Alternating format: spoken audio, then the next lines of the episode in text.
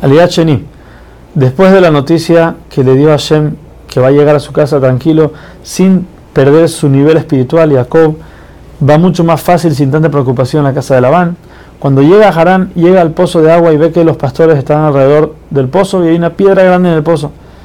Les pregunta, señores, ¿qué están haciendo? Vayan a trabajar, es la mitad del día, todavía no acabado el día. A lo que ellos le responden, no podemos, tenemos que esperar que se junten todos los pastores para poder mover la piedra. Entonces Jacob le pregunta que conocen a Labán, le dice, sí, seguro, está bien, y ahí, viene, por ahí viene su hija con el rebaño. Cuando Jacob ve a Rachel, en ese momento agarra la piedra que está encima del pozo y la saca como si fuera una, persona que saca la tapa de una botella y da de tomar al rebaño de su tío. Mira a Rachel, la besa y llora. Llora ¿por qué? Porque él sabe que no va a ser enterrado junto a ella. También porque él llega con las manos vacías, no como el siervo de su padre Eliezer, que llegó con 10 camellos llenos de joyas y vestimentas de oro. ¿Y por qué Jacob no vino con nada? Tampoco no salió con nada.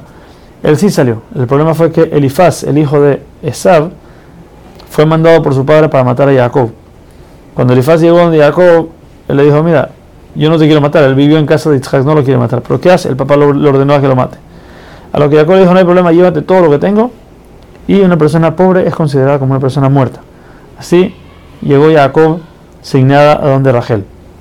Cuando Rachel va con su padre a contar lo que pasó, aunque que normalmente las mujeres les cuentan a la madre, la madre de Rachel había fallecido, por eso fue a contarle al, a Labán, al papá. Labán, sabiendo lo que pasó con Eliezer, pensando que viene con mucha fortuna, corre a recibir a Jacob. En el momento ve viene sin nada, no tiene camellos, no tiene nada. Dice lo más seguro que tiene monedas en los bolsillos, va y lo abraza, no hay nada. Dice, puede ser que tiene joyas en la boca, lo besa y ve que llegó sin nada. Jacob le cuenta lo sucedido y Labán le dice, bueno, al fin y al cabo eres mi familia, quédate en mi casa. Pero con todo eso, Labán no le dejó quedarse en la casa gratis y Jacob tuvo que cuidar el rebaño de Labán, su tío. Por un mes estuvo cuidándolo sin paga, hasta que Labán dijo, no porque eres familia mía te tengo que hacer trabajar gratis, dime qué quieres que te pague.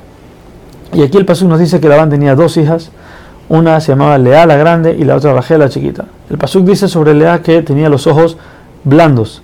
¿Por qué? Porque Lea sabía. La gente decía que así como Labán tiene dos hijas, una grande y una chiquita, Yitzhak también tiene dos hijos, uno grande y uno chiquito. Entonces el grande va con la grande y el chico con la chica. Entonces todos sabían que Rachel debería casarse con Jacob y Lea debería casarse con Esab. Lea, como era una tzadek, que era una, mujer justa, tampoco no quería casarse con Esab. Y ella lloraba lloraba rezando a Hashem que, las, que la salve de caer en manos de Esab. Y el Pasuk dice sobre Rachel que era muy hermosa.